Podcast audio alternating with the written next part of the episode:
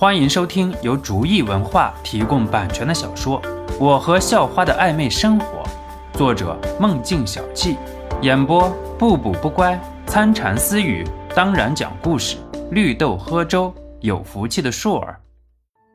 第一百三十六集，张泽天看不下去了，于是清了清嗓子，让张晶晶注意点。张晶晶的眼珠子在整个桌子上游荡。哪里还有心思关心张泽天？张泽天见张晶晶并没有收敛，于是继续清嗓子提示。这次张晶晶倒是听见了：“爸爸，你是不是感冒了？还是吃鱼卡的嗓子了？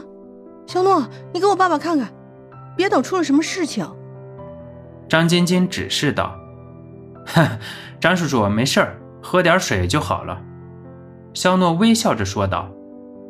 我是让你注意点，晶晶，要做淑女。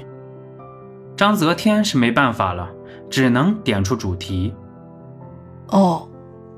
张晶晶用筷子指了指眼前的一个菜，示意让肖诺给自己夹过来。那以前居然还不淑女呢，照样找到肖诺这么好的，嗯，希望我不淑女，然后找个像肖诺这样的，嗯，还是希望我淑女一点。然后找个彪呼呼的傻子。张晶晶很艰难咽下一口菜，然后趁喝水的空档说道：“呃，当然是肖大少这样的好。不过你看看心妍多淑女，你差多了。”张泽天说道。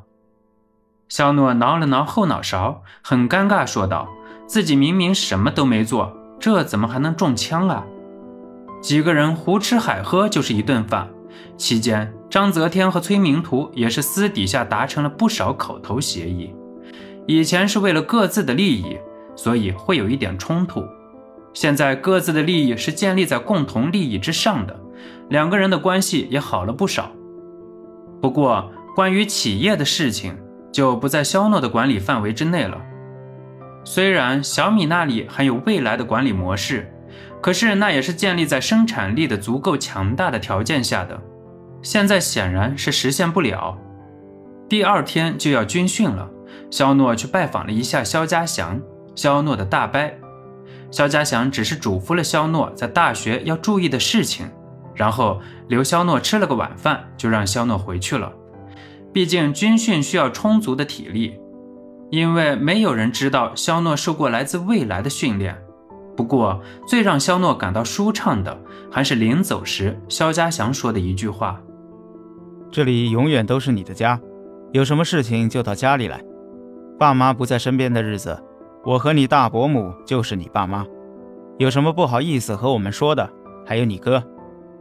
出门在外，缺的就是一份温暖而已。”回到寝室之后，三个人竟然出奇的在各自的床铺上老老实实躺着。这让肖诺理解不了，你们三个怎么那么老实了？哦呦，看那些东西伤身呐！明天就要开始军训了，据说要掉半条命，再自己送给岛国添半条命，那不就贵了？李鹏一脸忧伤地说道：“我说你是真的不怕，和女朋友在外面缠绵这么长时间，不怕明天爬不起来吗？”事情也不用今天做这么绝，以后没日子玩了。神武也是一脸鄙夷说道：“什么啊？我去拜访了一下大伯，在江州，来了几天都没有去过。要是等到军训之后再去的话，就有点不合礼数了。”肖诺解释道。听了肖诺的解释，三个人也没有多大的兴趣。要是能聊点和随心言还有张晶晶有关的事情。也许三个人还能打起点精神，毕竟有军训这座大山在压着。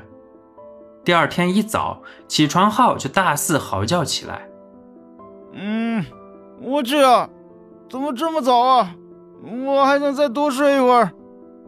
李鹏用被子蒙着头，然后听到被子里呜呜的声音。郭强开始也是睡眼惺忪的，可是看到李鹏的睡姿，瞬间笑醒了。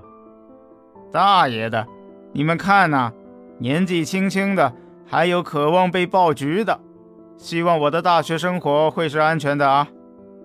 说着，郭强还做出了一个祈祷的动作。肖诺和神武一听，也是看了过去。只见李鹏双膝盖以下部分和脑袋三点支起身体，真的和那啥相似。这也不能怪郭强想入非非。嗯，去死吧你！李鹏隔着被子也能听到郭强的话，忙着拉下被子说道：“哈哈哈，都别懒了，赶紧收拾被褥，然后去洗刷吧。这要是被抓迟到了，那还不知道会有多惨呢。”听说给咱们训练的都是些像兵痞的人，神武提醒道。神武的话最能让人兴奋，这要是抓着跑十圈八圈的，或者就站在太阳底下几个小时，那搁谁谁都受不了。几个人收拾过后，匆匆来到操场，按照提示找到了自己所在的队伍。带队的人穿着一身迷彩服，显得精神抖擞。贴着头皮而下的短发，胡须也是剃得干干净净，整个人都很干练。本集播讲完毕，感谢您的收听，喜欢请点击订阅加关注，下集更精彩。